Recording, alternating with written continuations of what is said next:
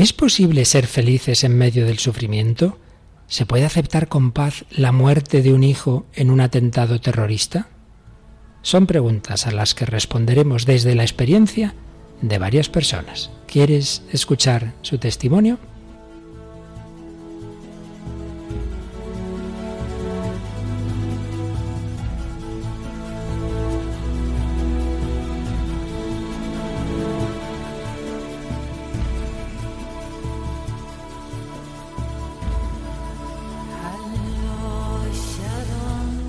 El hombre de hoy y Dios, con el padre Luis Fernando de Prada.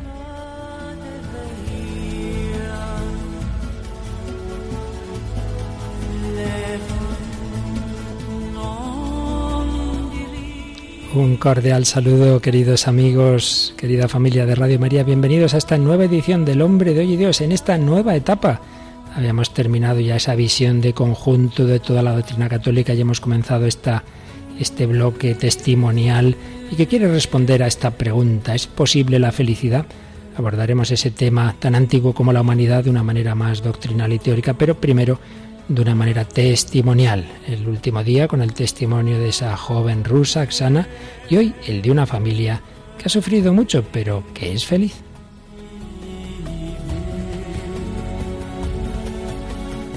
Y una semana más me acompaña Paloma Niño. Hola Paloma, ¿qué tal? Muy bien, encantada de estar aquí en El Hombre de Hoy y Dios de nuevo. Dispuesta a oír bonitos testimonios, ¿verdad que sí? Eso es, sí. Y de momento a leer lo que los ecos del testimonio de la semana pasada en Facebook, ¿no es así? Sí, hay que decir que ha habido muchos comentarios al testimonio. Entre ellos hemos señalado, por ejemplo, el de Oval Aló, que dice, será muy interesante volver a escuchar otro nuevo programa y conocer otra alma transformada y convertida que Dios sanó. Luego Edmundo Martínez también nos escribe y nos dice, estaremos atentos escuchando desde Hockley, muy cerca de Houston, en USA. En Estados Unidos, qué bien. Y luego, pues directamente sobre el testimonio que escuchábamos la semana pasada, Herrera Ligia nos dice, Axana, me haces muy feliz y sé que Dios lo siente así. Bienvenida, los buenos hijos siempre vuelven a casa. Tú eres una de ellos. Bendiciones. Y la misma Xana pues también nos ha dejado su comentario. Dice gracias por esta gran oportunidad de compartir con vosotros mi testimonio. Qué bonito todo ello. Hoy el testimonio no va a ser propiamente de conversión, sino de maduración en, una fe cuando esa fe es probada por el sufrimiento, pero también nos va a ayudar mucho. No lo dudéis. Es, va a ser el testimonio de la, de la familia Blasco. Veréis que les ha pasado de todo incluso lo más duro, como es perder un hijo en un atentado terrorista. Escucharemos también el testimonio del hermano de ese chico que había muerto, el testimonio que dio ante San Juan Pablo II en Cuatro Vientos. Recordaremos al propio Juan Pablo II y, en fin, alguna cosita más en un programa muy interesante que va a comenzar recordando algunas enseñanzas del psiquiatra Víctor Frankel. Adelante, bienvenidos a esta edición 166 del Hombre de Hoy y Dios.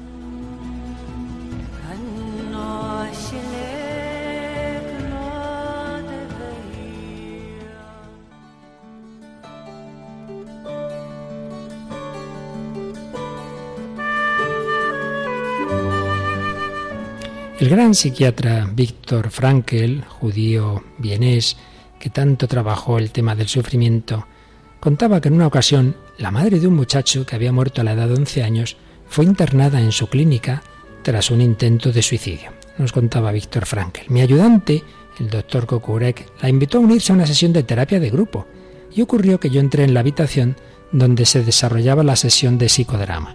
En ese momento ella contaba su historia. A la muerte de su hijo se quedó sola con otro hijo mayor, que estaba impedido como consecuencia de la parálisis infantil. El muchacho no podía moverse si no era empujando una silla de ruedas, y su madre se rebelaba contra el destino. Ahora bien, cuando ella intentó suicidarse junto con su hijo, fue precisamente el discapacitado quien le impidió hacerlo. Él quería vivir. Para él la vida seguía siendo significativa. ¿Por qué no había de serlo para su madre? ¿Cómo podría seguir teniendo sentido su vida? ¿Y cómo podíamos ayudarla a que fuera consciente de ello? Improvisando, participé en la discusión. Me dirigí a otra mujer del grupo, le pregunté cuántos años tenía, me contestó que 30. Pero yo le repliqué, no, no, imagínese que usted tiene 80 y que está tendida en su cama moribunda y repasa lo que fue su vida. Una vida sin hijos, pero llena de éxitos económicos y de prestigio social. A continuación, la invité a considerar cómo se sentiría ante tal situación. ¿Qué se diría a sí misma? Y dijo lo siguiente. Me casé con un millonario, tuve una vida llena de riquezas, la viví plenamente, coqueteé con los hombres, me burlé de ellos. Pero ahora tengo ochenta años y ningún hijo. Y al volver la vista atrás, no puedo comprender el sentido de todo aquello. Y ahora no tengo más remedio que decir, mi vida fue un fracaso. Invité entonces a la madre del paralítico a que se imaginara a ella misma en una situación semejante, considerando lo que había sido su vida. Y dijo lo siguiente, yo quise tener hijos, mi deseo se cumplió, un hijo murió y el otro hubiera tenido que ir a alguna institución benéfica si yo no me hubiera ocupado de él. Aunque está tullido e inválido, es mi hijo, de manera que he hecho lo posible para que tenga una vida plena. He hecho de mi hijo un ser humano mejor. Al llegar a este punto, rompió a llorar y sollozando continuó. En cuanto a mí, puedo contemplar en paz mi vida pasada y puedo decir que mi vida estuvo cargada de sentido y yo intenté cumplirlo con todas mis fuerzas.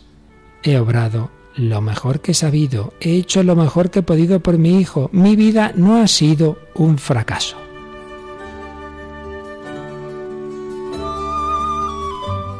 Al considerar su vida como si estuviera en el lecho de muerte, pudo de pronto percibir en ella un sentido, un sentido en el que también quedaban englobados sus sufrimientos. Por idéntico motivo, se hizo patente que una vida tan corta como la del Hijo muerto podía ser tan rica en alegría y amor que tuviera mayor significado que una vida que hubiera durado 80 años. Pues así, Víctor Frankl ayudaba a dar sentido a la vida, a dar sentido a los sufrimientos, desde una perspectiva humana, psicológica, antropológica, mucho más, cuando nuestra perspectiva es la cristiana, desde la pasión, desde la muerte y resurrección de Jesucristo.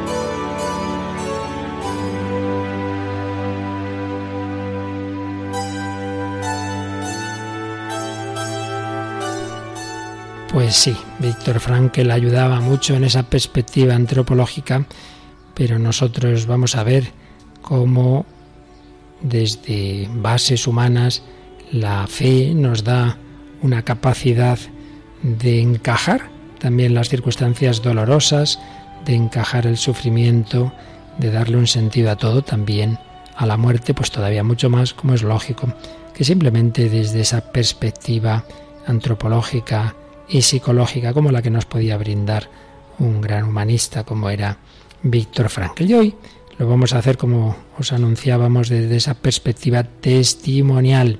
Hoy tenemos de invitados, no aquí en el estudio, pero porque ya nos grabaron antes, hace algún tiempo, mm, su testimonio al matrimonio de eh, Manuel, Manuel Blasco y Lucrecia.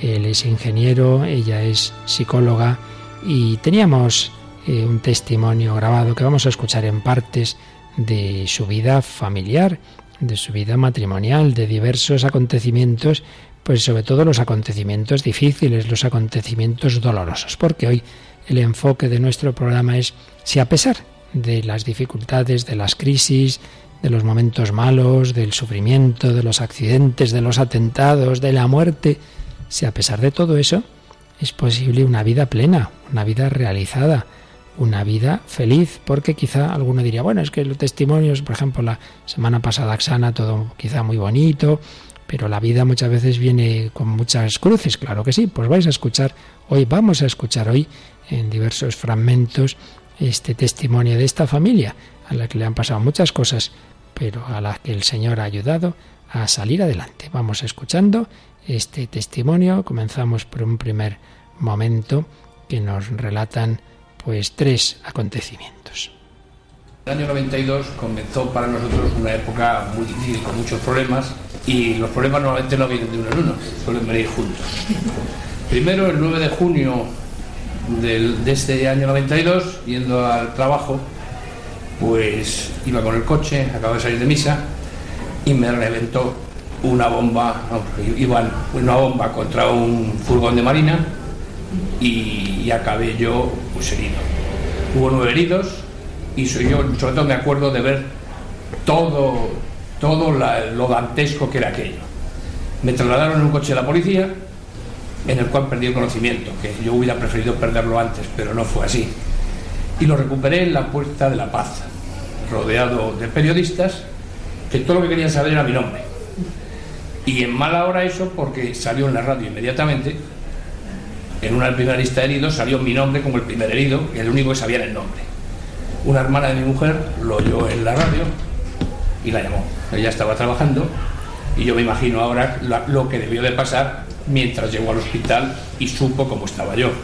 Yo en aquel momento, cuando por fin ella pudo verme, ya se quedó más tranquila, yo me di cuenta de la gran fortaleza que tenía, porque yo estaba viendo todos los heridos alrededor, pero yo, yo me encontraba bien. Me hicieron una serie de tags, una serie de cosas, y yo me encontraba perfectamente. Estuve en observación, rodeado por todos los heridos, y a mí solamente me diagnosticaron un traumatismo craneoencefálico. Pero yo ese día me di cuenta de la fuerza física y moral que tenía mi mujer. Dábamos gracias a Dios por, por habernos librado cuando llegamos a casa esa, misma noche, al cabo, pues, pasaron pues 12, 14 horas, me llevaron a casa y nos reunimos todos y dábamos gracias a Dios por ello. Estuve tocado durante un par de semanas y por primera vez en mi vida estuve de baja. yo, era una sensación rarísima estar en casa. Recordaba todo aquello, lo he ido recordando durante mucho tiempo cada vez que salía en televisión, cada vez que salían imágenes de un atentado, una cosa de esas, lo pasaba mal. Y ese mismo año, el 1 de septiembre, esto había sido el, 8, el 9 de junio, el, el 1 de septiembre nos fuimos de vacaciones a Gandía todos, en un coche que acabamos de comprar, en el que cabíamos todos, los siete. Los, los ocho, los ocho. Los ocho. Y llegando a unos kilómetros de Gandía, un coche nos salió del lado contrario de la autopista. De verdad no sabes la impresión. Volando, ver las cuatro ruedas venir. nos cayó. Encima. Y bueno, pues acabamos todos fuera del coche con las ambulancias allí. Una, una ambulancia nos metieron, mi mujer en la, en la carretera, en la autopista, sangrando. Todavía le queda alguna nota solo se me nota cuando estoy cansada. Y la sensación de, de no poder llegar, es decir, dentro de la, ambulancia yo iba con ella, tenía una serie de heriditas pero no tenía nada, íbamos todos en la misma ambulancia, ¿eh? todos unos con la mandíbula rota, otros con los brazos rotos, con distintas cosas. Y eh, yo me acuerdo siempre el ver al, no sé si era un médico, un enfermero, que iba dentro de la ambulancia diciéndole al, chofer de la ambulancia que corriese que no llegábamos. La sensación era que mujer se quedaba en el viaje. Y gracias a Dios, al final, pues llegamos a Valencia, nos trasladaron a Madrid en, otras ambulancias, aquí hubo unas operaciones de, de, la niña que tenía mandíbula rota, ella al fin y al cabo, pues era solamente estético. Y otra vez volvimos a dar gracias a Dios, esta vez porque nos habíamos salvado todos juntos, los ocho. Era viendo las fotos del coche, el coche le había quedado plano. Yo no sé cómo, de dónde salimos. Mm. Y no solamente tuvimos esto este año 92, sino que tuvimos una operación de peritonitis y otra rotura de mandíbula de un guantazo que le dieron a uno de nuestros hijos. Pero no nos has contado que nos salvamos. Yo creo y confío en que íbamos rezando el rosario y en ese momento la Virgen dijo, estos no se mueren, todavía no, todavía no. Todavía tienen mucho que trabajar ¿eh? y no, no les ha tocado. Y, pero a pesar del año que, que, pasamos, tenemos que agradecer a Dios que ese año fue eh, con todas las pruebas que nos mandó, la familia se hundió como una piña. Yo tuve un poco la sensación de, que pasábamos por las pruebas del Santo Job sin serlo, claro, ¿eh? pero fue así. Bueno, eh, cuando la pequeña empezó a ir al colegio, entonces empecé a trabajar. Tuve la inmensa suerte de poder elegir en ese momento, dije, bueno, pues ahora que empiezan nuestros avatares económicos y eso de no trabajar, pues era duro y tal. Dije, voy a intentar trabajar. Y tuve yo, gran suerte. yo dije que sí, pero pensaba que no iba a encontrar porque estaba muy difícil. Y al cabo de unos días ya estaba Tuve la gran suerte de que encontré trabajo. Y entonces empecé a dar clase en, en un colegio donde estoy hoy todavía, en Vallecas, como profesora de educación compensatoria. La educación compensatoria es la ayuda que se proporciona a niños eh, de primaria o de secundaria que tienen dificultades, pues bien porque pertenecen a etnias, por bien porque pertenecen a minorías culturales, pues bien porque tienen, eh, son niños en acogimiento por la Comunidad de Madrid, a todo este tipo de, de niños. He pasado todo tipo de aventuras, porque es que me han pegado, me han robado, me han hecho llorar, he despiojado niños, he hecho de todo lo que os podáis imaginar. Y bueno, realmente mm, todas esas cosas las pasas fatal, eh, tienes un problema en el trabajo importante porque te genera una situación difícil, pero luego pues no se les puede tener en cuenta a todos estos niños todo eso que me habían hecho, porque bueno, tengo que dar gracias a Dios por todo lo que tenemos, por nuestra situación económica, por nuestra cultura, por, nuestra familia y por tantas y tantas cosas. Hemos escuchado esa primera parte del testimonio de Manuel Blasco y Lucrecia Baselga. Me he fijado en que varias veces sale esa expresión dar gracias a Dios. Un atentado terrorista, un accidente que hubieran podido morir toda la familia y luego una situación muy distinta, un trabajo difícil, profesora de niños difíciles, bueno, y en todo ello pues pues dando gracias a Dios y con una perspectiva de esperanza. Por eso, si te parece, Paloma, todavía en ese planteamiento, digamos, eh, que podría ser común en, en, personas a lo mejor no cristianas, tenemos una canción que nos habla de, de, la esperanza, ¿verdad? Sí, es la canción de Color Esperanza, se llama así, conocida de... por todos nuestros oyentes, porque bueno, fue la canción que, que sonó en España cuando la visitó Juan Pablo II. En el año 2003. La última vez, el 2003, cuando uh -huh. él entraba en Cuatro Vientos, luego haremos alusión a ese momento, pues estaba, no es que sonara la canción, es que estaba interpretándola su autor. Eso es, Diego Torres. Diego Torres. Vamos a escuchar a Diego Torres cantando Color Esperanza. En tus ojos con solo mirar, que estás cansado de andar y de andar y caminar girando siempre en un lugar. Sé que las ventanas se pueden abrir, cambiar el aire te ayudará, vale la pena una vez más saber que se puede, querer que se pueda quitarse los miedos, sacarlos afuera, pintarse la cara, color esperanza, tentar al futuro con el corazón.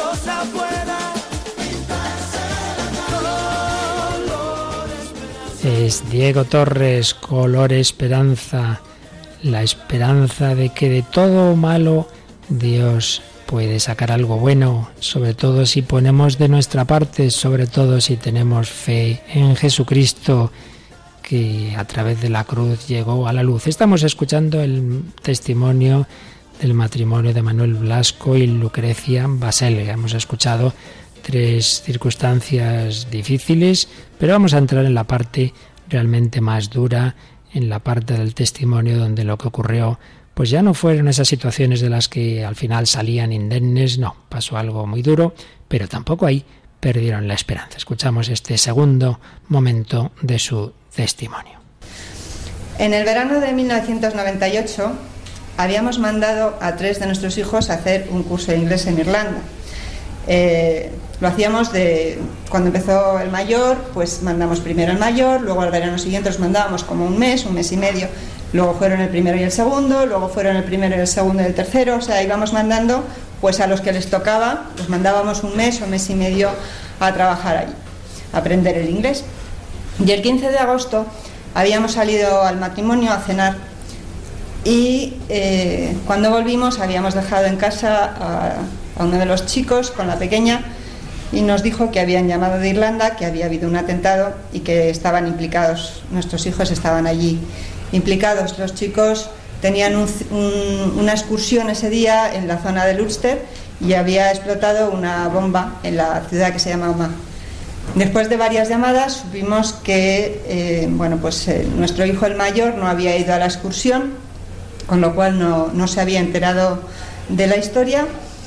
Eh, la segunda de nuestros hijos, bueno, la segunda que estaba allí, que tenía 13 años, sí que estaba implicada, estaba herida, tenía, nos dijeron que tenía una oreja mal y que tenía una herida en la cara y que estaba muy descontrolada, pero bueno, sabíamos que su vida no corría peligro. Pero el tercero, que era el pequeño, que tenía 12 años, no sabíamos nada. Nos pasaron, nos pasamos toda la noche con nuestro hijo Guillermo, que tenía 14 años desde aquí, intentando mm, hablar con hospitales, con gente, llamamos a, casa, a las casas de las familias donde ellos estaban, pero no nos decían nada, no nos decían nada. Había un chaval que se llamaba en vez de Blasco Blanco, que parecía que lo confundían con él, Que nos dijeron que tenía una pierna mal y pensamos que, que Que había podía- una herida en la pierna. Sí. Eso es lo que, todo lo que supimos a lo largo de esa noche. Pero bueno, luego al final no tampoco coincidía, porque también sabían que era blanco y entonces, en fin. Eh, a las 3 de la mañana decidimos que por la mañana yo me marchaba a Irlanda, que me iba en un avión, en el primero que encontráramos. Eh, y entonces, bueno, pues eh, a las 7 de la mañana Manolo me llevó al aeropuerto y allí me, dejó. Yo no sé inglés, no lo he sabido nunca, y yo me iba sola, sin saber lo que me iba a encontrar allí. Pero claro, teníamos tres niños allí y yo me tenía que marchar. Él tenía pues que quedarse en casa con los chicos, también había motivos de trabajo y en ese momento pues no me acompañó. Eh, luego en el aeropuerto me encontré con otros, con otros familiares de otros niños que también iban en el curso de inglés, que también estaban afectados, y entonces pues me pude ir con ellos, por lo menos ellos hablaban inglés y yo podía estar con alguien, no iba sola. Ya en el avión intuía que podía haber pasado lo peor, porque bueno, pues se hablaba del atentado, se hablaba de la bomba, se hablaba, bueno, pues de los españoles implicados, pero o sea, si se, fíjate, o sea, la, la vista es que es selectiva y en ese momento yo no lo leí, no leí lo que ponía en el periódico, lo leí cuando volví, porque me dieron ese mismo periódico, ese mismo periódico, y entonces, bueno, pues pude enterarme. Mm, Ponía que había un español que no aparecía. Y a continuación ponía que posiblemente había muerto, pero yo eso no lo vi. O sea, imaginaros la, la vista cómo, cómo funciona, hasta más tarde. Bueno, total que llegamos allá a Belfast, nos metieron en una sala y allí me dijeron que Fernando había muerto efectivamente. Entonces, bueno, pues es, un desgarro que solo alguien que ha pasado por un tipo de cosa parecida pues puede entender qué es lo que pasa, cómo, cómo te sientes. O sea, se te cae el mundo encima, es, es tremendo. Me metieron en un coche, dos personas británicas que no hablan español. Me fui yo sola al lugar del atentado. Me vais a perdonar, pero es que hablar de esto como que es un poco duro para mí. Eh, entonces, bueno, pues esas personas, yo no podía hablar con ellas, con lo cual, que era lo que yo hacía, pues iba rezando, iba pensando. Entonces, la primera tentación, como tú muy bien dices, es ¿por qué me toca a mí? Señor, ¿qué he hecho yo? ¿Mm? Es la primera reacción que se te viene a la cabeza. Y dices, bueno, pero como también iba rezando, Dios que es misericordioso me dijo, pues porque te quiero mucho, porque yo a mis amigos les doy un trocito de mi cruz para que me ayuden a llevarla. Entonces dije, bueno, Señor, pues si eso es así, tú me vas a ayudar a hacerlo. Y bueno, pues cuando llegué allí era una zona militar cerrada, tuve que reconocer su cuerpo. Aquello me parecía surrealista, surrealista absolutamente. O sea, no podía, como que no me podía estar pasando a mí preguntas, traductores. Estaba allí la persona que había organizado el curso de inglés y bueno, pues yo la conocía bastante y fue una gran ayuda en ese momento.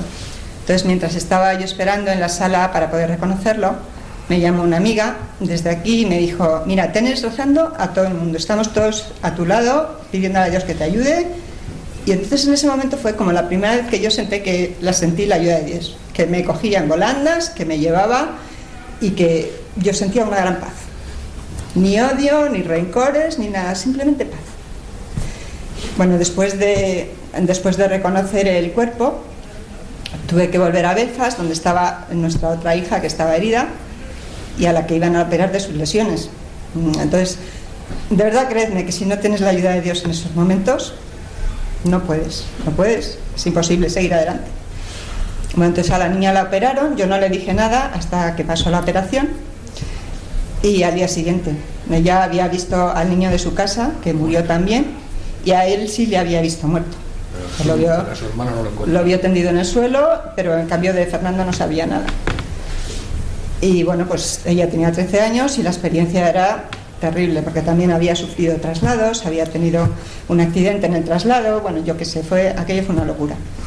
A media tarde llegaron Manolo con mis padres y con uno de mis hermanos que llegaban en un avión que los trajeron desde, desde aquí y los llevaron allí. Y allí ya nos encontramos en el hospital. Yo me había quedado en Madrid. La verdad es que cuando mi mujer tomó el avión, yo pensaba que, que nuestra hija solamente tenía una lesión de tímpano y que Fernando aparecería. Yo estaba convencido de que no había pasado nada grande. Después de dejar a mi mujer en el aeropuerto, pasé por la oficina tenía un trabajo importante que estaba haciendo el día anterior, el día del atentado. Lo acabé y me fui a casa. Eh, a veces no nos damos cuenta de cuál es la, importancia de las cosas. Es decir, yo creo que en ese momento yo tenía que haber vivido con mi mujer y no me fui. Pero bueno, eso pasado está.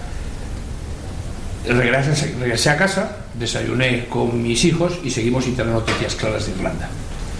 A media mañana me llamó la organizadora del curso y me dijo que estaba en la puerta del lugar en el que habían llevado a las víctimas del atentado y que iba a entrar para saber si nuestro hijo estaba allí. Pero ya me dejó entender que, que era probable que, que, nuestro hijo fuese el, que, que, estaba. Yo en aquel momento pasé los tres o cuatro minutos más largos de mi vida hasta que me volvió a llamar. Yo creo que fueron tres o cuatro minutos, pero debieron de ser, para mí fueron, bueno, me, me volvió a llamar, me confirmó que efectivamente nuestro hijo estaba entre las víctimas, entonces sientes un vacío tremendo, una, una sensación muy difícil de explicar. ¿eh? Estaba con dos de mis hijos y tenía que ser fuerte para decírselo. Pensé que lo mejor era confortarlos a ellos, aunque la procesión iba por dentro.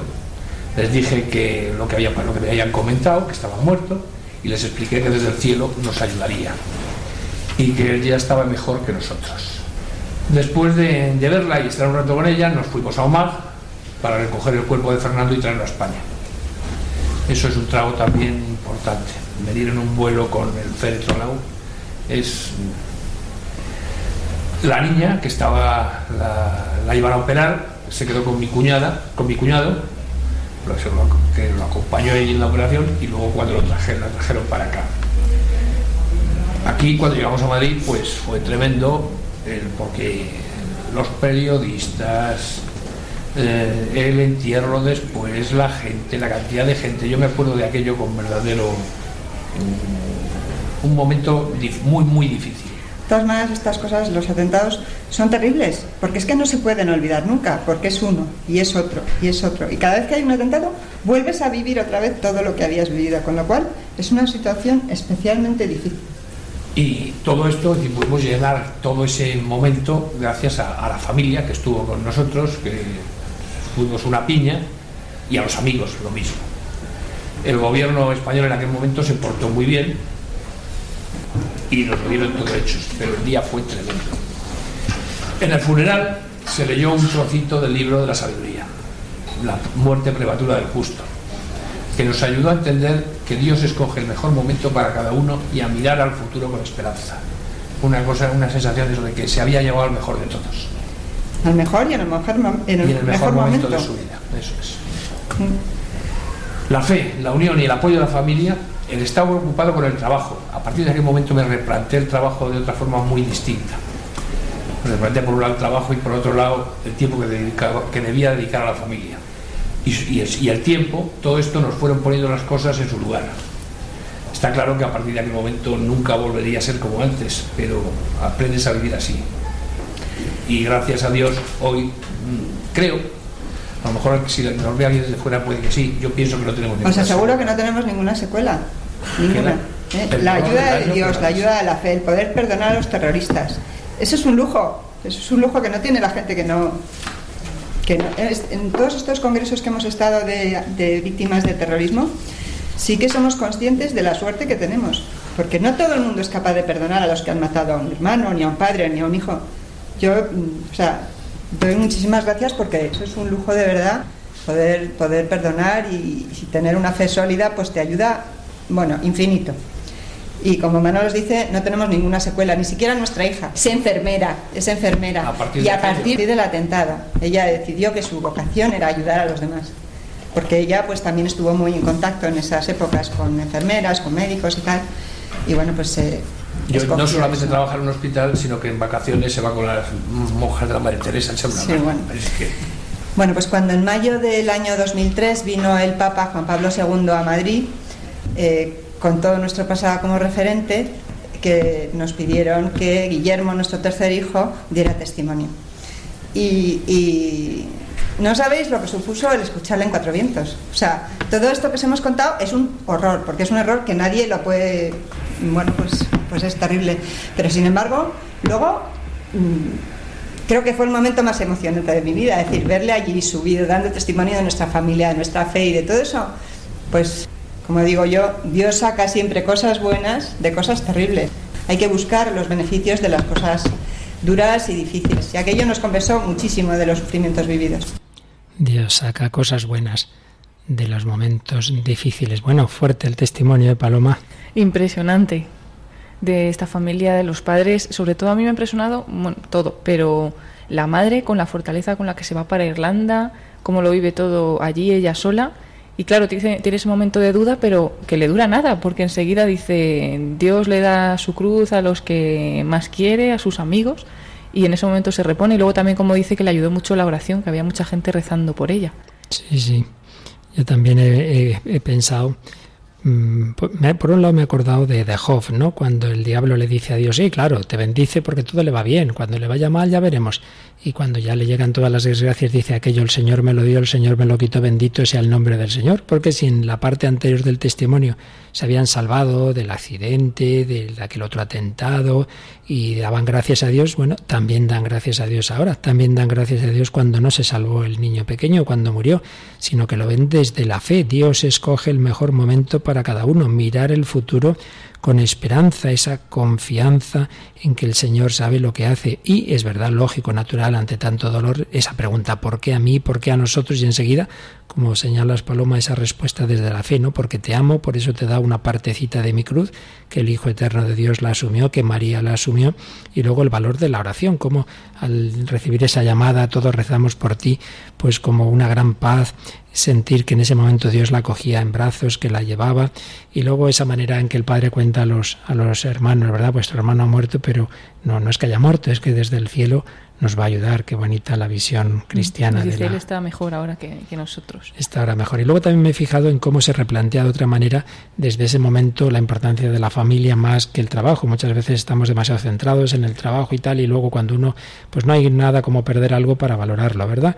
Valorar la familia. Creo que esto para todos nuestros oyentes, pues que nos demos cuenta de lo importante son las personas, es la familia mucho más que todo lo material. Y luego ese regalo que la providencia les hizo de que Guillermo Guillermo Blasco diera ese testimonio ante Juan Pablo II. Bueno, pues hemos buscado ese testimonio y lo hemos recuperado. Vamos a escuchar justamente esas palabras que decía en Cuatro Vientos en la última visita de San Juan Pablo II, 3 de mayo de 2003. Querido Santo Padre, me llamo Guillermo Blasco, tengo 19 años, pertenezco a una familia de seis hijos y estudio arquitectura técnica. Desde niño, Santo Padre, he sentido en mi corazón algo grande. En 1998 peregriné a Santiago de Compostela con un grupo que surgía de las manos de María. Allí sentí que Cristo quería algo más de mí. El 15 de agosto de 1998, día de la Asunción, murió mi hermano Fernando en Irlanda, en un atentado terrorista. Tenía 12 años. La muerte de mi hermano supuso un gran cambio para mí. Mi familia se unió como una piña y gracias al ejemplo de mi madre comencé a ir a misa todos los días antes de clase. Fueron tiempos duros, santidad, pero la comunión diaria y el testimonio cristiano de mis padres mantuvieron a flote mi esperanza. Cristo quería darme algo más, algo que solo se da a quien se quiere de verdad. Me dio a su madre, a María, a quien me ha ido enseñando el inmenso amor de su Hijo, y le ofrecí mi vida. Me consagré a ella en la congregación mariana de la Asunción. Desde entonces soy de la Virgen y ella no ha dejado de protegerme. Desde aquel día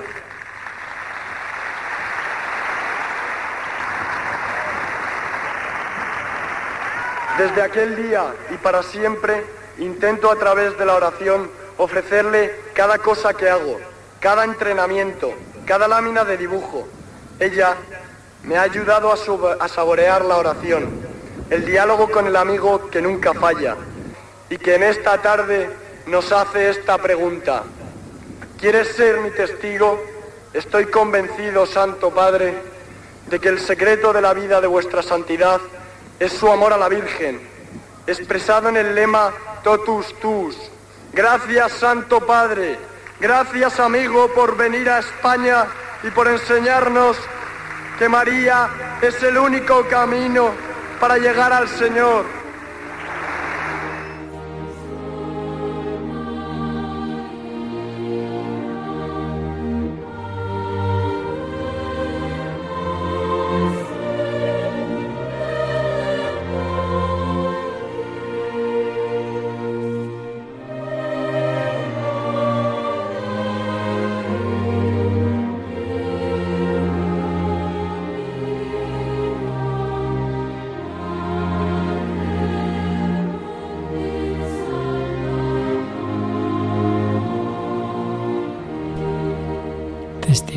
De Guillermo Blasco en Cuatro Vientos ante San Juan Pablo II. Paloma, tú también estarías allí, ¿verdad? Ahí estaba yo, sí.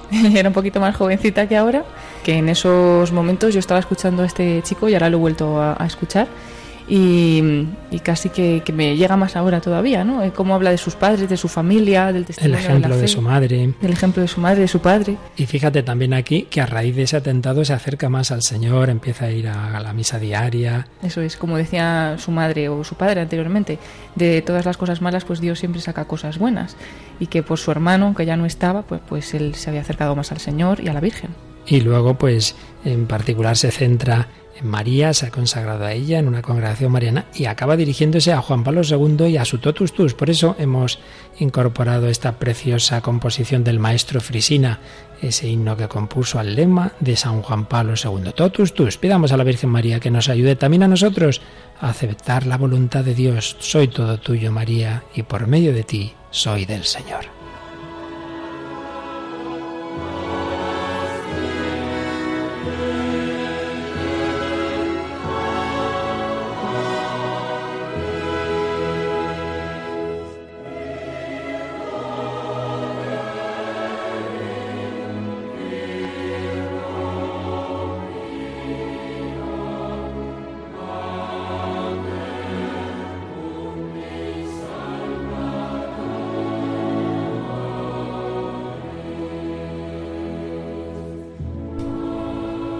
Tus del maestro Frisina, recordando ese testimonio de Guillermo Blasco en Cuatro Vientos y recordando el testimonio que estamos escuchando de sus padres. Y nos queda un último momento de, de, lo que nos contaban de distintas circunstancias difíciles de su vida, habían perdido un hijo y entonces decidieron, pues desde esa generosidad propia de un matrimonio cristiano, acoger a otros. Vamos a escuchar esta última parte de su testimonio. Bueno, seguimos nuestra vida familiar sin que hubiera grandes cambios durante algún tiempo, pero enseguida nos enrolamos en una aventura muy especial, el acogimiento. Eh, bueno, pues ofrecimos nuestra familia como acogedora para algún niño que no pudiera crecer en un ambiente familiar normal. Eh, niños que estaban tutelados por la Comunidad de Madrid, acogidos en residencias infantiles, con padres incapacitados por diferentes motivos para cuidarlos y educarlos. Y consideramos nuestra familia como con una situación privilegiada que podíamos compartir con los demás. No, no, como, no para ocupar el hueco, sino porque lo hablamos con todos y todos decidimos que era lo que teníamos que hacer. Lo, lo consultamos con todos nuestros hijos. Sí. Después de una mínima preparación que nos hicieron, que nos hicieron dar, pues nos ofrecieron dos hermanos. En vez de uno. Dos hermanos. Pedimos uno, nos dieron dos. Bueno, es igual.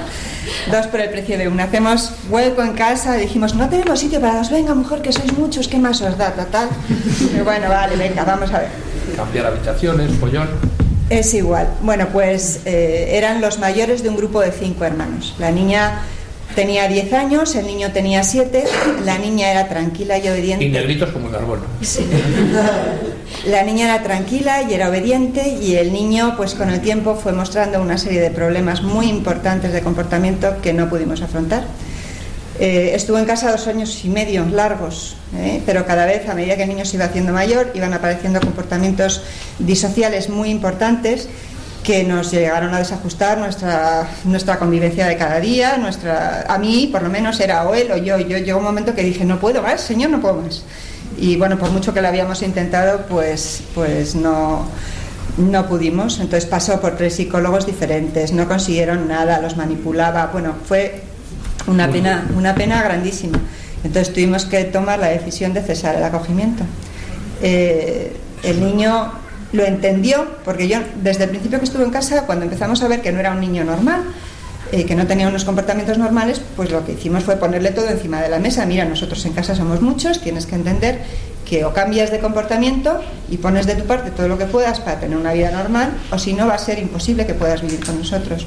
Y entonces, bueno, pues, pues nada, se tuvo que marchar, se tuvo que marchar lo que hacemos es ponerlo en manos de Dios, que Dios tiene sus caminos, no se sabe qué va a pasar con él y bueno, pues quién sabe lo que espera el futuro.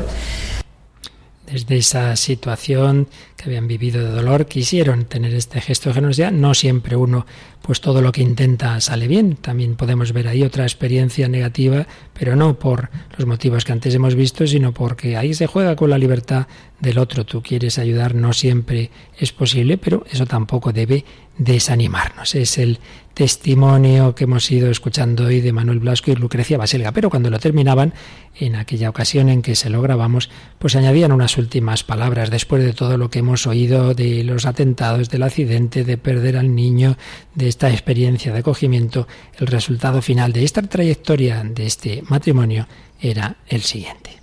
Y así hasta el día de hoy. Hay temporadas en la vida pues muy duras y muy difíciles que parece que todo se vuelve contra ti, pero, pero os aseguro que todo, que todo se pasa, todo. Y que, bueno, pues si además tienes una visión trascendental de la vida y una fe sólida en la que te puedes ayudar, pues eso, eso, eso ayuda muchísimo. Y bueno, pues como ya os he dicho, Dios de cosas malas, pues siempre saca beneficios. Y nosotros hoy somos súper felices, súper felices. Dame la paz que yo no encuentro. Dame la fe que tanto anhelo. Dame el calor que tanto alienta. Dame el amor que me alimenta. Dame la paz que yo no encuentro. Dame la fe que tanto anhelo. Dame el calor que tanto alienta. dame el amor que me alimenta. Dame la fe, dame la paz. Con la fe, con la esperanza, con el amor se puede vivir en paz todas estas circunstancias difíciles. Hemos escuchado ese testimonio de esta familia Blasco. Va a ser una familia normal, pero una familia con fe, con Cristo en medio, con María. Desde ahí es posible perdonar a los que han matado a tu hijo, a tu hermano. Desde ahí es posible mirar hacia adelante. Desde ahí es posible mirar hacia el cielo. Si tenemos poca fe, si no la tenemos, pidámosela al Señor.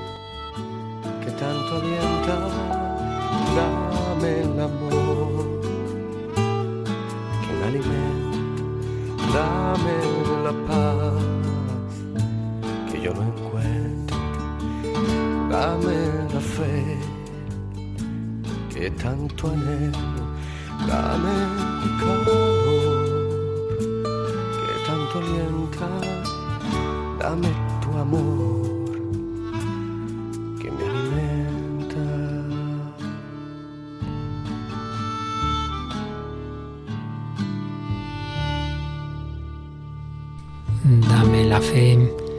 dame el amor. Y hemos escuchado cómo Guillermo dio testimonio ante Juan Pablo II, ante ya San Juan Pablo II. Y es que si estamos hablando de no perder la alegría, la esperanza en el sufrimiento, desde el testimonio de una familia, realmente tenemos otro testimonio todavía mucho más fuerte que todos hemos vivido, que todos hemos disfrutado y cuya cruz y glorificación también hemos podido vivir, la del propio Juan Pablo II. Qué vida tan dura, de pequeño pierde a su madre, poco después a su hermano, empieza una carrera y no puede hacer más que el primer año porque enseguida empieza la Segunda Guerra Mundial, un día vuelve a casa y se encuentra que su padre ha muerto, con creo recordar 19 años solo en el mundo, sin padres, sin hermanos, sin hacer la carrera que quiere, su patria ocupada, y ahí en esa situación de tanto sufrimiento madura su vocación, ve que el Señor le llama sacerdote, eh, se ordena clandestinamente en ese seminario clandestino sacerdote y luego ya le envían a Roma y cuando vuelve su país ahora está bajo otro régimen totalitario, ahora ya no es el nazi, ahora es el comunista, pero ahí también se forja cada vez más esa personalidad en la fe, en la esperanza, en el amor, en el sufrimiento, el Señor le iba madurando para llegar a ser el pastor de la Iglesia Universal, San Juan Pablo II. Todavía le quedaba mucho que sufrir el atentado del 13 de mayo del 81 y esos últimos años de su pontificado tan marcados por la enfermedad, el Parkinson, las limitaciones y el final, esos últimos meses que todos vivíamos pues con, con, ansiedad, con preocupación viendo ese terrible declive y sin embargo nunca perdió la esperanza. Pues vamos a escuchar esas palabras que cuando le quedaba año y medio de su vida, en esa, en esa ocasión, en ese encuentro que hemos recordado en Cuatro Vientos, como mirando hacia atrás en su vida, nos dejaba estas preciosas palabras Juan Pablo II. Un joven de 83 años.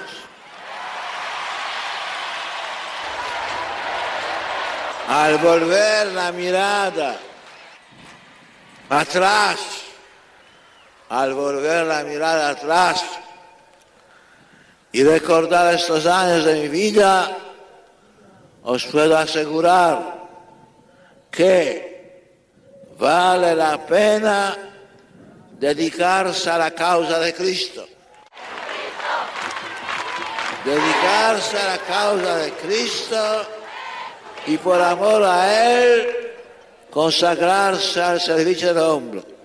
Merece la pena dar la vida al Evangelio y por los hermanos.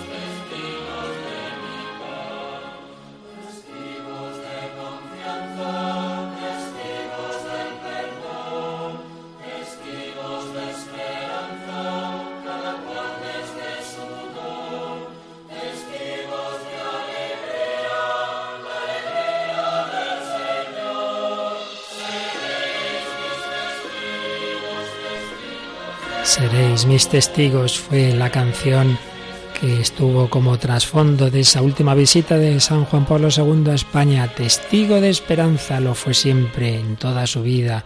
Nos enseñó a serlo en todo momento. Y todos nosotros estamos llamados también a ser testigos, como esta familia que hoy hemos recordado, tú y yo, querido amigo, también, en nuestros momentos buenos y malos, fáciles y difíciles, llamados a ser testigos de esperanza.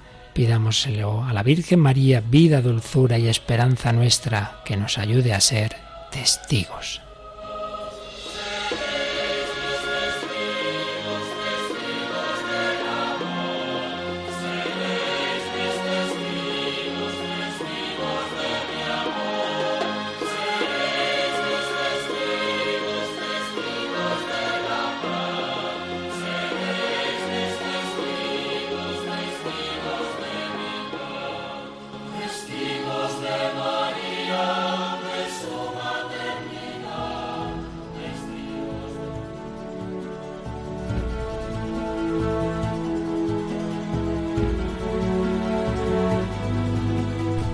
Bueno, Paloma, si el día pasado tuvimos un bello testimonio de conversión, creo que hoy hemos tenido un bellísimo testimonio de esperanza en medio del dolor, ¿verdad? Y testimonio de perdón también, como ella decía, eh, que doy gracias a Dios porque he podido perdonar y así pues es todo mucho más fácil. Que los que a lo mejor no son cristianos o les cuesta más perdonar. Es verdad, yo también he estado en esos congresos de víctimas del terrorismo y se nota la diferencia cuando uno tiene esa visión de fe, de esperanza, de perdón, a cuando no, pues claro, es mucho más difícil. También tenemos el ejemplo de Juan Pablo II, también como perdonó a aquel turco que atentó contra él, que quiso matarlo. Pues dos testimonios, el del Santo Padre y el de esta familia, que seguro que nos ayudan a caminar con esperanza. Y recordad, queridos amigos, que seguimos en el hombre de Dios esta nueva etapa y que todo lo anterior, 164 programas, toda una visión de conjunto de la doctrina católica, la tenemos ya en tres DVDs. Estamos preparando un documento en PDF donde podéis ver lo que se ha tratado en cada programa, que puede serviros así para reuniones, para catequesis, clases de religión, debates porque ya sabéis que hemos ido usando el cine, la literatura, la música para hacer un programa muy agradable, muy asequible, para poderlo incluso usar con no creyentes, porque es un diálogo eh, con todo aquel que busque la verdad. Tres DVDs de todos los anteriores programas. Sean esos tres DVDs o sea este programa o el anterior, pues ya sabéis que podéis solicitarlos eh, de varias formas.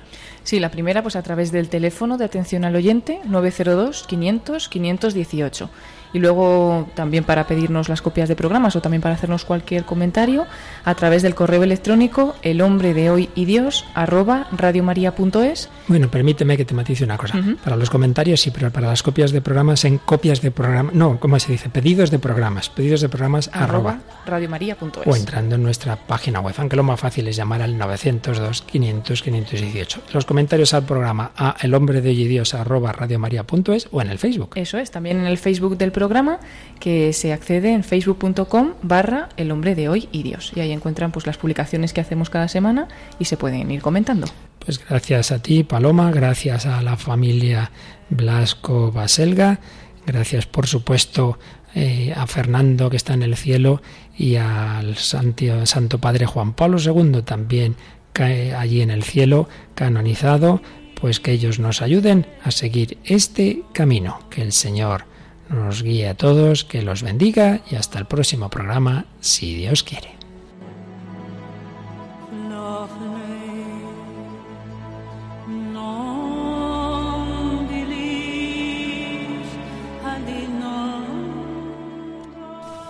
Así concluye El hombre de hoy y Dios, un programa dirigido en Radio María por el Padre Luis Fernando de Prada.